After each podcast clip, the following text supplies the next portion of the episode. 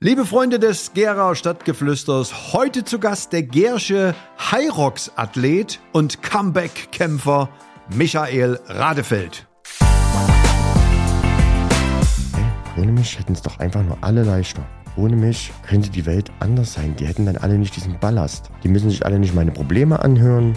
Ich muss niemand meine Probleme erzählen. Die haben alle genug in ihrem eigenen Leben zu tun und so weiter und so fort. Und das heißt ich dann im Auto, bin so gefahren, war ich dann auf der Autobahn einfach. Und einfach nur, wollte eigentlich nur ein bisschen den Kopf frei machen. Und auf einmal kam halt, ich nenne sie mal gerne meine innerlichen Dämonen raus und haben gesagt, hey, zieh einfach nach links. Dann haben die alle ihre Ruhe. Herzlich willkommen im Fischerdorf zum Gera Stadtgeflüster mit Mike Fischer.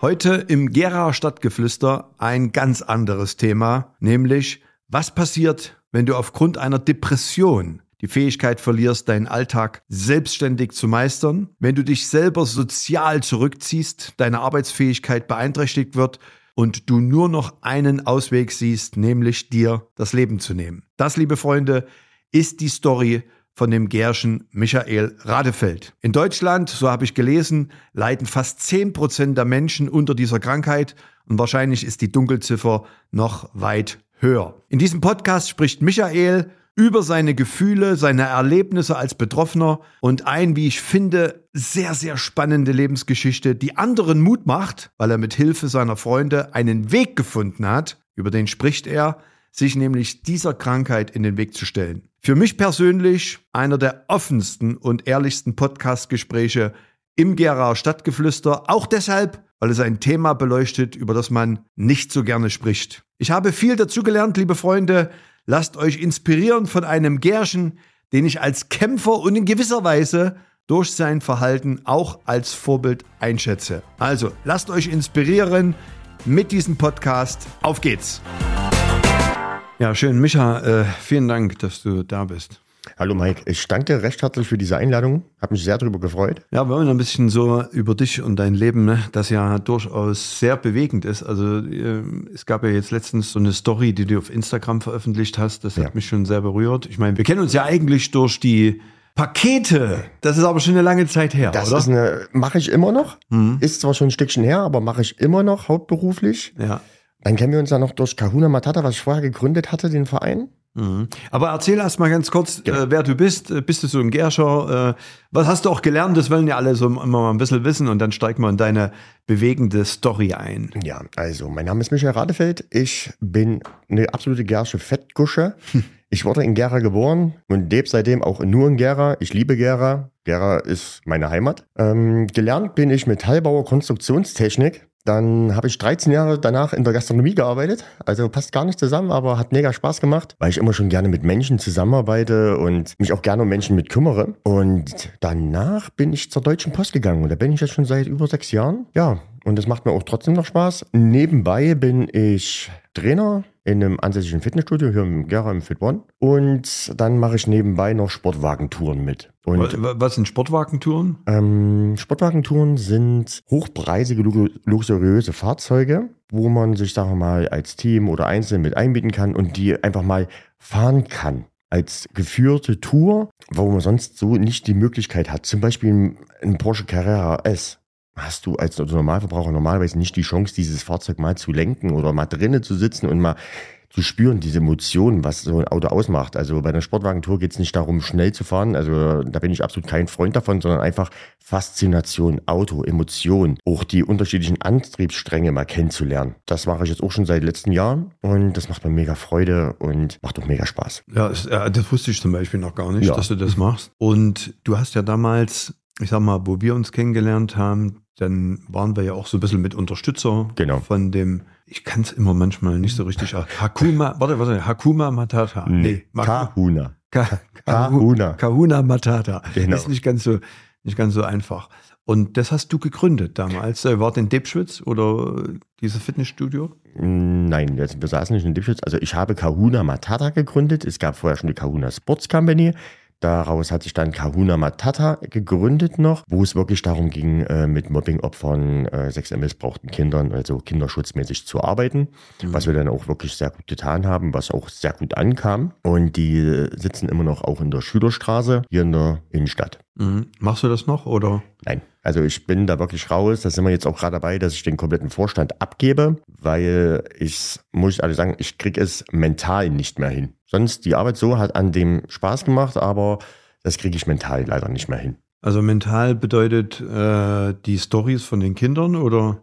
Genau, die Stories von den Kindern, weil du hast wirklich nicht nur das Kind, was in der Schule mal beschimpft wird, was überhaupt nicht schön ist, definitiv nicht, weil jeder Mensch sollte respektiert werden. Du hast halt aber auch mal Kinder, die halt sexuelle Übergriffe erlebt haben und durchleben mussten und das ist nicht so schön. Oder Kinder aus Heim, wo die mhm. Eltern die Kinder nicht mehr wollen, all drum und dran. Und das ist halt sehr viel seelischer Ballast, den man da wirklich auf sich nimmt. Und irgendwann, also bei mir war es dann leider so, unter anderem auch viel Stress, Arbeit, Verein, all drum und dran, wo es dann einfach nicht mehr weiterging. Aber die machen trotzdem noch ihre Arbeit. Äh mit ja, den Kindern, macht, um das. Genau, das läuft noch. Das macht jetzt der äh, Chris Quastorf weiterhin für mich. Ähm, der ist auch noch weiter sehr engagiert und kümmert sich da wirklich drum. Nur ich kann es wirklich leider nicht mehr machen. Ich würde es gerne machen. Ich würde auch gerne weiter das mit Kindern machen. Nur ich muss wirklich leider sagen, ich kann mir die wie soll ich denn sagen, den Ballast der Kinder leider nicht mehr weiter extra aufladen, weil ich genug mit meinem eigenen Ballast zu kämpfen habe und wirklich damit genug zu tun habe. Erzähl mal ein bisschen über, über das, den Ballast. Also äh, das ist ja auch sehr bewegend. Ja, also mein Ballast bedeutet, ich leide, also es kam jetzt raus letztes Jahr aufgrund äh, meines Selbstmordversuches am 17. Mai auf der Autobahn, äh, dass ich an einer mittelschweren Depression leide, die ich vorher leider nicht erkannt habe weil ich die Warnsignale nicht kannte, wie zum Beispiel, ich habe im Schlaf geweint. Da habe ich mir nichts dabei gedacht oder irgendwas. Ich hatte Schlafstörungen, also ich habe manchmal auch nächtelang nicht geschlafen. Ähm, dann kam es bei mir, ich bin sehr ein Kopfmensch. Ich habe mir über Dinge Gedanken gemacht und den Kopf zerbrochen, was nicht zum Kopfzerbrechen da ist. Ähm, also da Beispiele? Wenn zum Beispiel ein Freund mir gesagt hat, dass er keine Zeit hat, da habe ich mir so einen kleinen Kopf drüber zerbrochen. Warum hat denn der keine Zeit? Mag der mich nicht mehr? Habe ich irgendwas falsch gemacht? Da ging die, die Gedankenspirale komplett los. Da saß ich dann wirklich nur, weil ein Freund mal keine Zeit hatte, weil er arbeiten musste oder irgendwas. Oder selber mal ähm, mit einem anderen Freund was ausgemacht hat, ging mir die Gedankenspirale los und da lag ich die ganze Nacht wach und habe mir darüber Gedanken gemacht. Das sind so welche Punkte. Dann ähm, ist in meinem Leben halt einiges passiert, ähm, was jeden vielleicht irgendwo ein bisschen aus der Bahn werfen würde. Ähm, sei es, dass Partnerinnen ein Kind verloren haben oder es hat eine Partnerin, die war schwanger von mir, kam am Ende raus, es war nicht mein Kind. Oder eine andere, die mir dann später gesagt hat, ah, ich muss leider sagen, es ist nicht dein Kind. Oder äh, andere das Kind abgetrieben haben von mir. Und ich habe seit Jahren einen Kinderwunsch. Ich liebe Kinder, um mich darum zu kümmern. Mhm. Ich möchte, Kinder sind unsere Zukunft. Und nur wir selbst haben es in der Hand, wie unsere Zukunft aussieht, indem wir unsere Kinder zu besseren Menschen formen und erziehen, als was manchmal gibt. Weil nur die können zum Beispiel uns, uns selber irgendwann retten. Ähm, jetzt hast du so ein bisschen im Nebensatz gesagt, dass du am 17. Mai dir da das Leben auf der Autobahn nehmen wolltest. Genau. Ähm, da hatte ich mich. Also wie, wie, wie, wie, wie muss ich mir das vorstellen? Also ähm, wie kann man das am besten erklären? Also ich hatte zu dem Zeitpunkt einfach nur mit einer Freundin eine, ganz normale Auseinandersetzung. Wir hatten beide unterschiedliche Meinungen. Und das hat aber bei mir dann im Kopf wieder so viel ausgelöst, wo ich mir die Gedankenspirale gemacht habe, wo ich dann einfach anfing, ey, ohne mich hätten es doch einfach nur alle leichter. Ohne mich könnte die Welt anders sein. Die hätten dann alle nicht diesen Ballast. Die müssen sich alle nicht meine Probleme anhören. Ich muss niemand meine Probleme erzählen. Die haben alle genug in ihrem eigenen Leben zu tun und so weiter und so fort so ging das los und da saß ich dann im Auto, bin so gefahren. Da war ich dann auf der Autobahn einfach. Um einfach nur, wollte eigentlich nur ein bisschen den Kopf frei machen. Und auf einmal kam halt, ich nenne sie mal gerne meine innerlichen Dämonen raus und haben gesagt, ey, zieh einfach nach links. Dann haben die alle ihre Ruhe.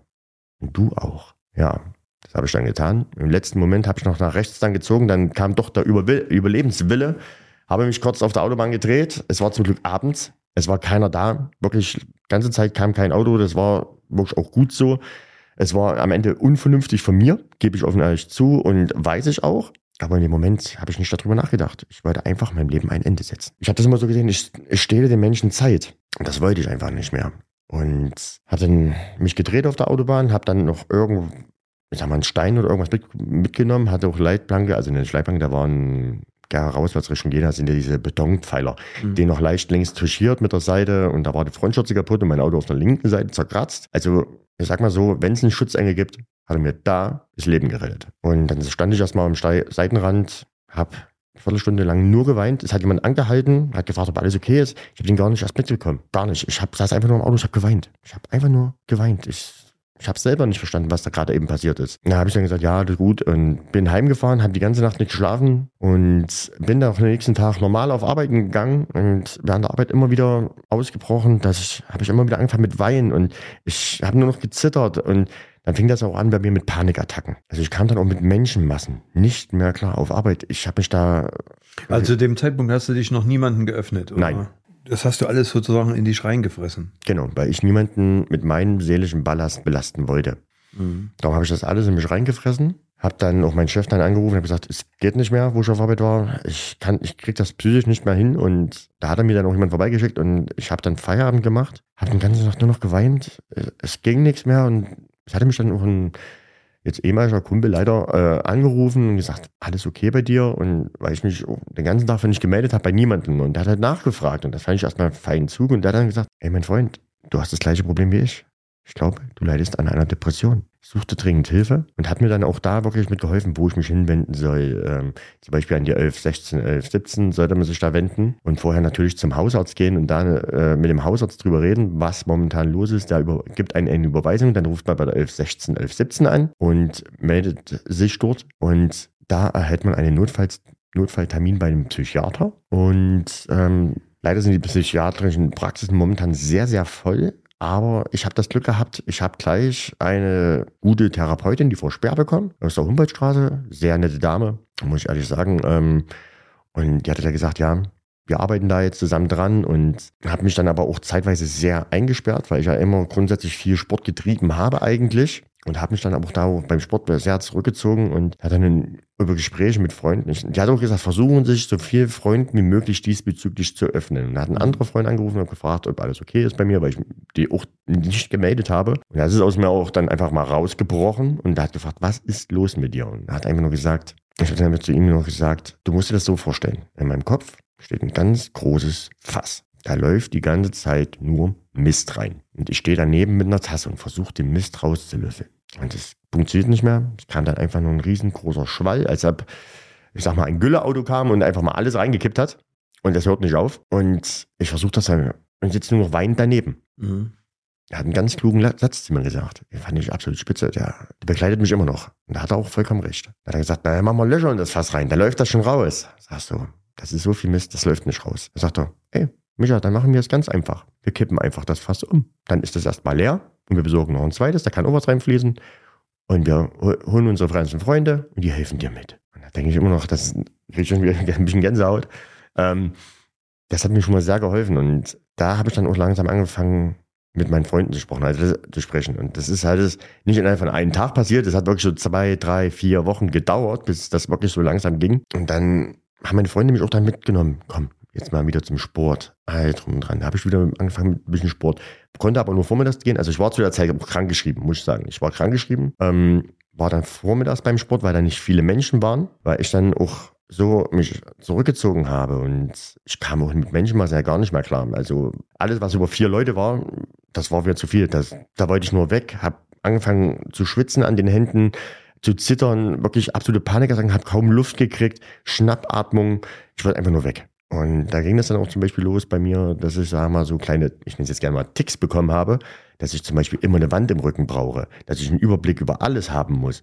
Und wenn es zu viele Menschen sind, muss ich da weg. Da ich ganz, wurde ich immer ganz unruhig und musste weg. Das habe ich dann auch mit meiner Therapeutin auch alles, sind wir das angegangen. Und da bin ich auch zum Beispiel der Melly Weiß und dem Frank Mittasch extremst dankbar damals. Die haben zum Beispiel dann auch mal zu mir gesagt, Micha, komm mal vorbei, es ist jetzt Fehler der Musik, lauf mit uns mal eine Runde, so wie du kannst. Die haben mich halt auch da sehr rausgeholt, da bin ich denen auch extremst dankbar dafür, den beiden. Und da sind wir zusammen über die Fehler deiner Musik. Am, ich bin zwar immer am Rand gelaufen und so, aber die haben ja auch geguckt, dass sie mich dann ein bisschen auch von der Massen rausnehmen, aber dass ich mich so langsam ranteste. Das wussten auch alle meine Freunde. Wir haben das dann so langsam auch getestet, dass ich wieder mehr mit an Menschen rangehe. Und dann war zum Beispiel Park und Flammen, da war ich zum ersten Mal dann wieder, auch unter Menschenmassen mit einem Kumpel. Auch alles nur am Rand, so ich auch mal wieder so versuche, soziale Kontakte wieder mal ein bisschen zu pflegen, habe ich ja auch komplett zurückgelassen. Und da habe ich einen ehemaligen Bekannten getroffen, der über meine Krankheit und das alles mit Bescheid weiß. Und er sagte einfach dann eiskalt zu mir, na, bist du mal wieder draußen? Hm? Kommst du klar? Hast schon eine Panikattacke? Fängst du schon an mit Zittern? Zitterst du schon? Hm? Musst du nach Hause? Das hat mich komplett wieder aus der Bahn geworfen. Da bin ich, da hab ich gesagt, Kumpel, ich ey, wir müssen los. Es geht nicht mehr. Ich muss hier weg. Ich, da bin, wir waren so, wie wir so ein bisschen aus der Masse weg waren, ging's los. Zittern. Schweiz, schwitzige Hände. Und ich bin dann einfach nur zusammengebrochen, wirklich zusammengebrochen, hab Rotz und Wasser geheult. Mich dann erstmal in den Arm genommen, hab gesagt, ey, beruhige dich. Es wird wieder. Hör nicht auf solche, ich nenne es jetzt mal Pieps. Die Menschen braucht man nicht im Leben. Und da habe ich dann zum Beispiel auch angefangen, in meinem Leben auszusortieren. Welche Menschen brauchst du im Leben, welche brauchst du nicht? Ähm, dadurch hat sich natürlich auch mein Freundeskreis ein wenig geschmälert. Aber ähm, ich weiß ganz genau, in, wenn ich jetzt in mein Telefon reingucke, ich habe da Nummern, die rufe ich an und ich weiß, auch wenn es früh um zwei oder um drei nachts ist, die sind da, die kommen sofort. Egal, ob es im Schlüpfer oder im Schlafanzug ist, die kommen. Ähm, es ist ja auch so, ähm, die Depression, also wenn wir das jetzt hier Ja. so ein bisschen zum Thema machen, aber die, die Geschichte geht ja auf alle Fälle auch noch äh, weiter. Ja. Äh, du sitzt mir ja jetzt hier gegenüber ein Buddy vom Allerfeinsten, äh, beneide ich dich. ähm, und diese, diese Depression, das haben ja fast 10 Prozent der Deutschen. Ja. Also wenn man da jetzt recherchiert, jetzt erklär mir mal, wie du aus dem Thema, wie du da wieder, wieder rausgekommen bist, oder ist das etwas, das immer bleibt? Also ich stelle ich sage jetzt mal wirklich eine idiotische Ja. Frage wahrscheinlich für dich, aber äh, wenn, wenn jemand sich damit nie beschäftigt, weil er vielleicht nie in diese, in diese Situation kommt, dann stellt man vielleicht auch blöde Fragen. Das ist keine blöde Frage. Erstmal zu den 10 Prozent. Das sind diese Zahlen, die wir wissen. Es gibt genug Menschen da draußen, die schämen sich dafür. Weil wir alle so großgezogen wurden wie Indianer kennt keinen Schmerz und hab Mhm. dich mal nicht so, das wird schon. Und viele trauen sich halt nicht über ihre Gefühle zu reden. Also viele Männer. Sag noch mal ganz kurz die, die, die Symptome. Also wann, wann, wann kann, kann man von einer Depression reden? Also bei mir war es grundsätzlich so, ähm, ich habe im Schlaf geweint. Mhm. Das bin nachts wach geworden und dachte mir, warum habe ich Tränen im Gesicht? Ich habe wirklich im Schlaf geweint. Dann äh, Schlafstörungen, dass man wirklich zu wenig schläft auf einmal, sehr, sehr unruhig schläft, auch Probleme hat einzuschlafen. Bei mir war es dann noch, dass ich sehr viel und sehr lange im Bett über Sachen nachgegrübelt habe, wo es eigentlich auch keinen Grund gibt, drüber nachzugrübeln. Dann sozialer Rückzug. Ganz viel. Also die ziehen sich sozial zurück. Also auch an alle anderen mal so nach außen mitgucken manchmal erkennt man das selber nicht, dann muss man auch mal auf die anderen mit gucken. Hey, da stimmt doch irgendwas nicht. Da verändert sich irgendwie gerade. Also was die anderen sagen dann über dich. Genau, dass andere Menschen halt auch auf den Gegenüber mal mit achten. Mhm, Das mhm. ist mir auch sehr aufgefallen. Man zieht sich dann halt sehr zurück. Und bei mir war es dann auch der Punkt, ich war dann nur noch arbeiten beim Sport und dann, ich war nur noch zu Hause, nur noch. Gardinen zu und wollte nichts mehr machen oder irgendwas. Ich habe mich wirklich komplett rausgenommen aus dem ganzen Und Leben. dann hast du ja noch gesagt Panikattacken. Genau, die kam bei mir Mhm. dann noch dazu. Also da gibt's unterschiedlich, gibt wirklich unterschiedliche Formen von Depressionen. Also bei mir war es zum Beispiel, meins nennt man Two-Face. Nach außen sieht man das mir nicht an, aber innerlich ähm, sitzt da ein kleines Kind, was die ganze Zeit weint. Mhm. Aber außen si- sieht man einen Mann, der lächelt. Mhm. Ähm, bei mir waren es halt noch die Panikattacken mit Schweißausbrüchen, Zitteranfällen, Atemnot. Das hatte ich auch sehr oft Mhm. und sehr lang. So, jetzt bist du natürlich, ich sag mal, in diesem tiefen Loch. Wie hast du dich da wieder rausgeholt? Äh, Was hat dir, was hat dir auf dem Weg dabei geholfen? Also grundsätzlich erstmal meine Therapie, dann meine Freunde, denen ich mich gegenüber geöffnet habe und der Sport. Weil alleine anhand des Sports, Sport schüttet Glückshormone aus im Körper. Und das brauchen Depressiver. Definitiv Glückshormone. Der braucht positive Erlebnisse. Und dann kam bei mir die Reise zum High Rocks.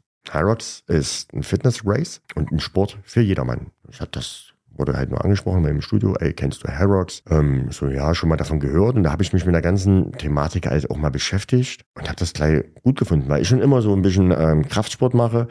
Also mehr ein bisschen mehr Kraftsport. Ähm, und früher hat das Kickboxen, also war auch Ausdauer mit drinne. Und so diese Mischung zwischen Kraft und Ausdauer ist eigentlich eine sehr interessante Geschichte, weil das braucht man heutzutage im ganzen Leben. Kraft und Ausdauer. Also egal, ob man im Büro sitzt oder ähm, wie ich bei der Post bin, also du brauchst immer Kraft und Ausdauer, weil nur Kraft bringt nicht viel und man will halt auch mal mit der fünfte Etage laufen und mal ordentlich durchatmen noch können. Äh, wie zum Beispiel zu uns hoch. Genau.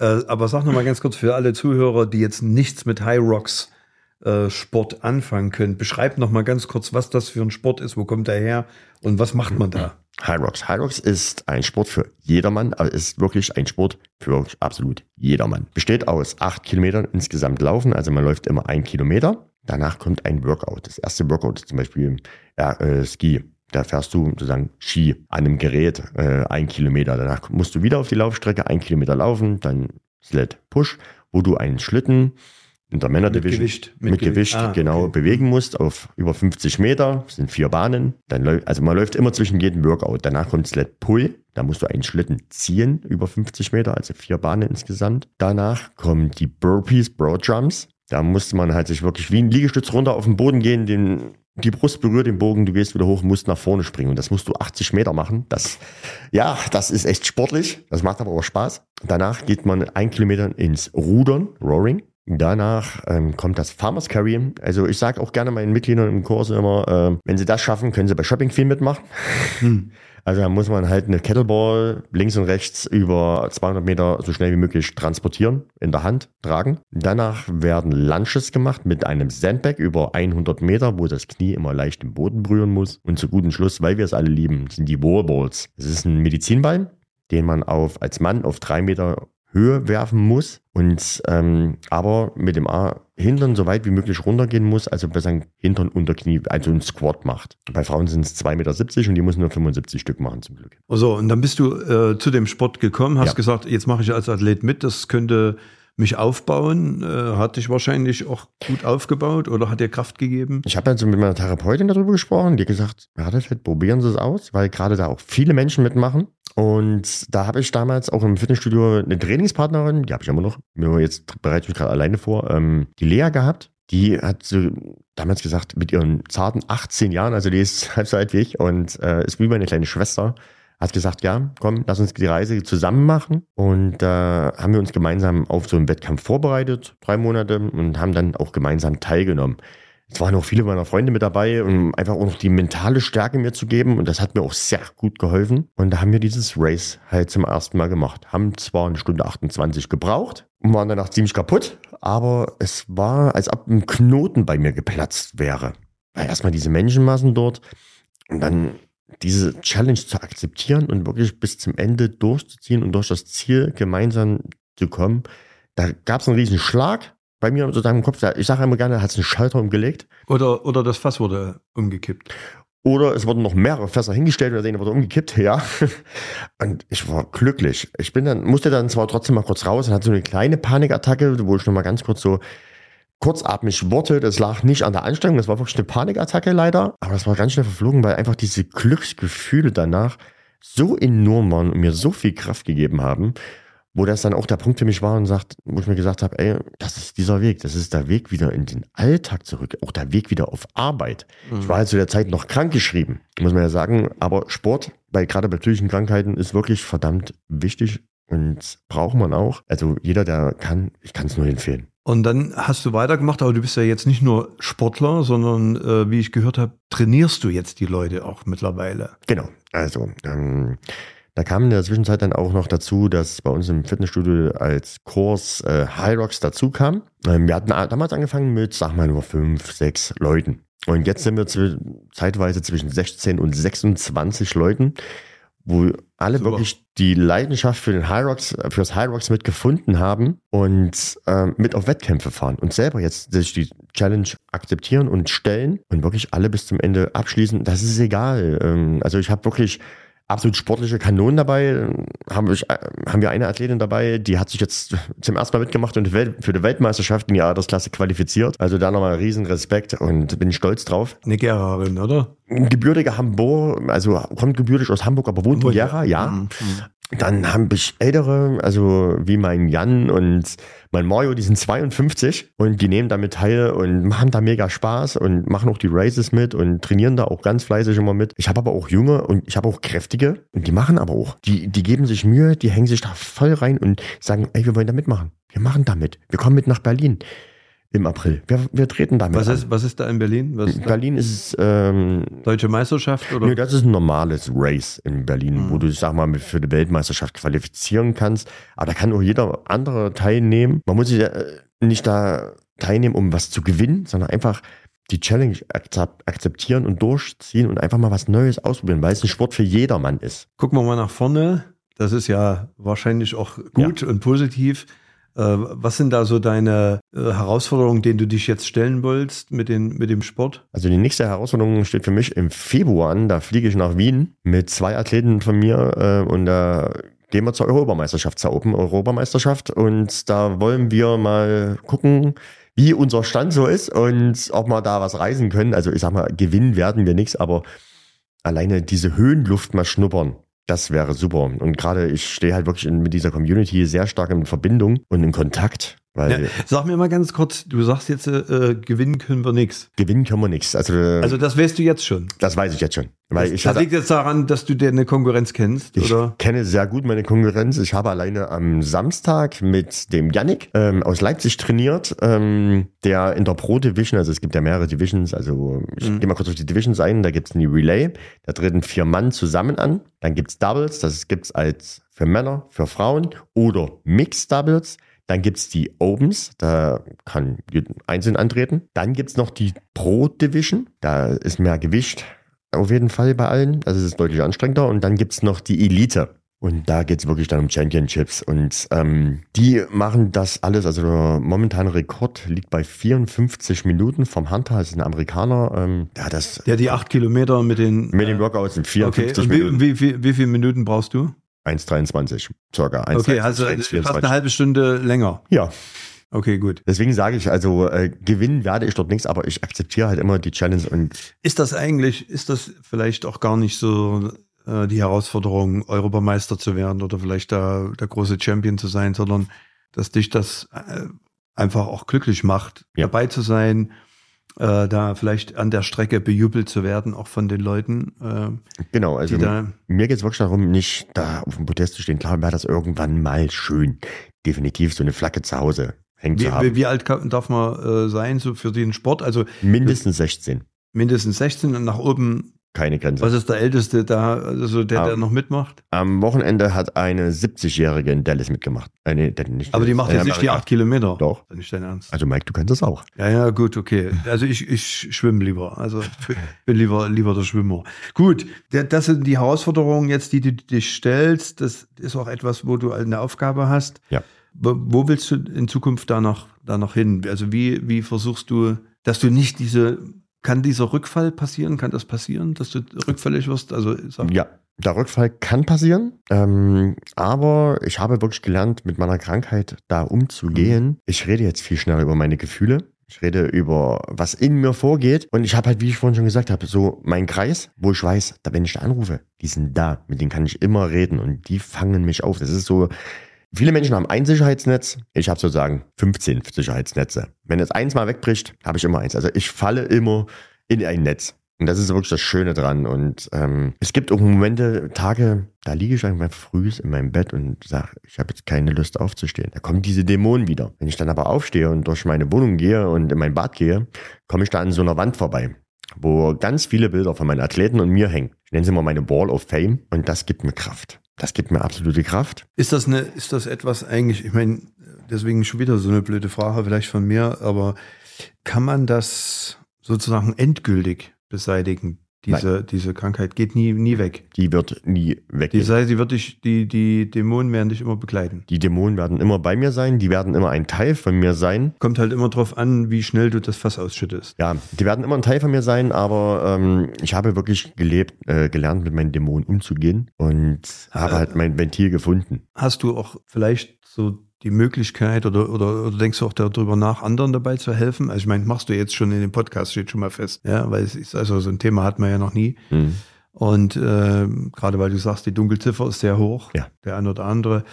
Ähm, hast du vielleicht da nochmal so einen Tipp, was man jetzt machen sollte, wenn man vielleicht so diese Symptome hat und da noch nicht so richtig offen damit umgeht? Versuchen erstmal wirklich, gerade bei Jüngern oder auch egal, erwachsen, jung oder erwachsen, geht erstmal zu eurem besten Freund oder besten Freundin, brecht das mal an. Weil echte Freunde schicken dich nicht weg. Echte Freunde sind für dich da und helfen dir da durch. Und echte Freunde sagen auch, ey komm, wir gehen jetzt mal in die Therapie, wir suchen dir, wir helfen dir, wir sind da. Also wirklich versuchen, erstmal grundsätzlich ansprechen und dann halt auf diese kleinen ähm, Signale achten und selber mal versuchen, selber zu reflektieren. Also nicht ins Gedankenkarussell reinfallen, sondern aber trotzdem über sein Leben mal da zu reflektieren, was mache ich eigentlich gerade, was passiert eigentlich gerade? Bin ich so wie noch vor zwei, drei Wochen oder fünf Wochen oder einem Jahr? Bin ich da noch so? Und dann, wenn passiert leider heutzutage vielen im Leben, was Negatives passiert, immer wirklich drüber reden, reden. Und wenn man äh, weinen muss, weinen. Ganz wichtig. Also mir hat es richtig geholfen. Wein hat mir ganz, ganz viel geholfen. Und nicht verdrücken oder irgendwas, sondern machen. Micha, äh, das war wirklich ein sehr, sehr spannendes Gespräch auf, ich sag mal, ein vollkommen anderes Thema, als was Ja. wir sonst im Gera Stadtgeflüster haben. Aber insofern eben auch spannende Persönlichkeit, vor allen Dingen, wie du es geschafft hast und mir jetzt hier gegenüber sitzt. Also äh, ich kann dir äh, da auch nur, ja, wie soll ich sagen, die Hand reichen. Ich glaube, wenn wir jetzt auflegen, nehme ich dich auch mal in den Arm, weil ich das Danke. ganz toll finde. Und äh, ich wünsche dir natürlich ganz viel Glück und mögen deine ganzen Fässer, die du mit dir rumträgst, äh, eigentlich alle leer bleiben. Vielen Dank, dass du da warst. Ich danke dir für die, recht herzlich für die Einladung. Und ich hoffe, dass ich auch ein paar Menschen damit mal ein bisschen die Augen öffnen konnte und auch vielleicht ein bisschen helfen konnte. Dieser Podcast wurde präsentiert von der Fischer Academy, der wohl bekanntesten Fahrschule Deutschlands.